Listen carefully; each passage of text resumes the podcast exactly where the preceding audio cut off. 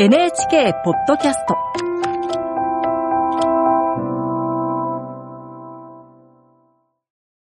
案内役の友吉革新です。今日は持ち道具のご担当、古川智美さんとご一緒にお送りします。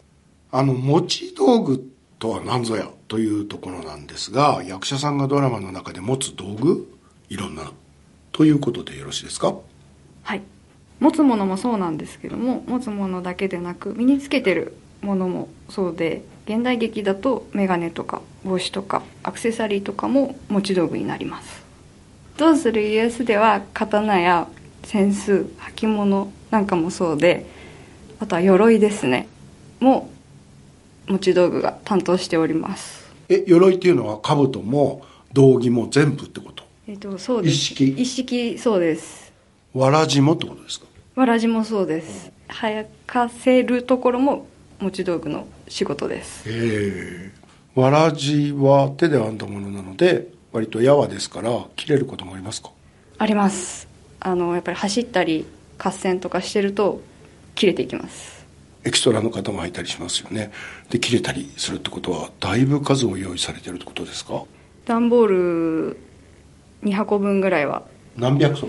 はいでも実はあのビニールでできたわらじがありましてそれはもうほとんど切れないのでエキストラさんとかはそっちを使っていただいたりしてます。ビニワラって言われてるもんですね。そうです。汚してちょっと藁っぽく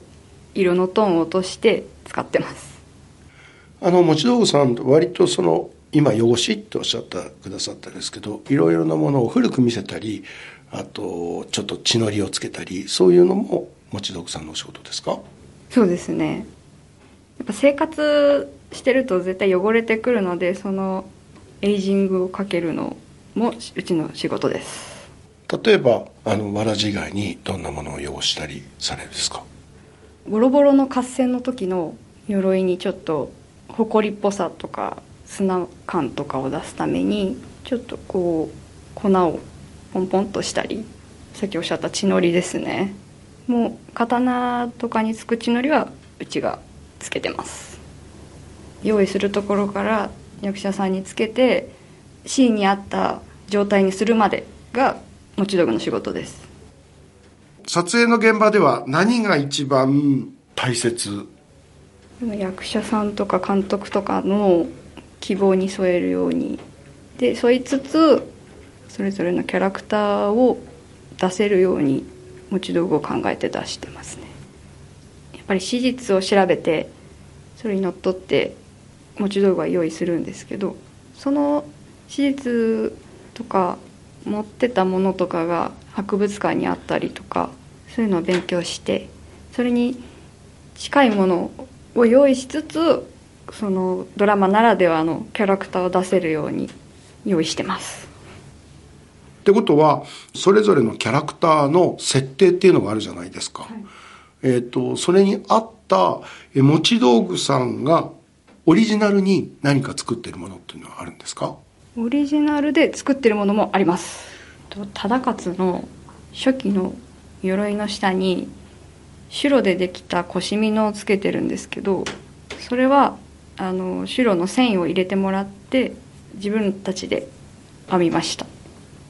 えっと、それは例えば人物デザインの柘植さんとかの下図をもとに作っていく。そうですね。そういうのとかあとまあこっちでちょっとプラスアルファでご提案っていう形で作る時もあるんですけど。兜なんですけど三方ヶ原あたりから家臣団特になんか白い毛みたいのをつけ始めてると思うんですけど、あれはヤクの毛をつけてまして。はい忠勝さんだったらあの前の髪の毛長かったんでそのヤクの毛もちょっと長めにポニーテールみたいにして忠次さんはエビすくいをよくされてるので ちょっとエビっぽい形で作ったりしてます。それは持ち道具さんの遊び心でそうやって決めて作っていくでしょうか？形はそうですね。あのヤクの毛をみんなつけましょうっていうのが決まってそこからはもうオリジナルで考えてますオリジナルで作っていく楽しみっていうのがたくさんあるわけですよねいっぱいありますねキャラが出せるので結構楽しみながら作りました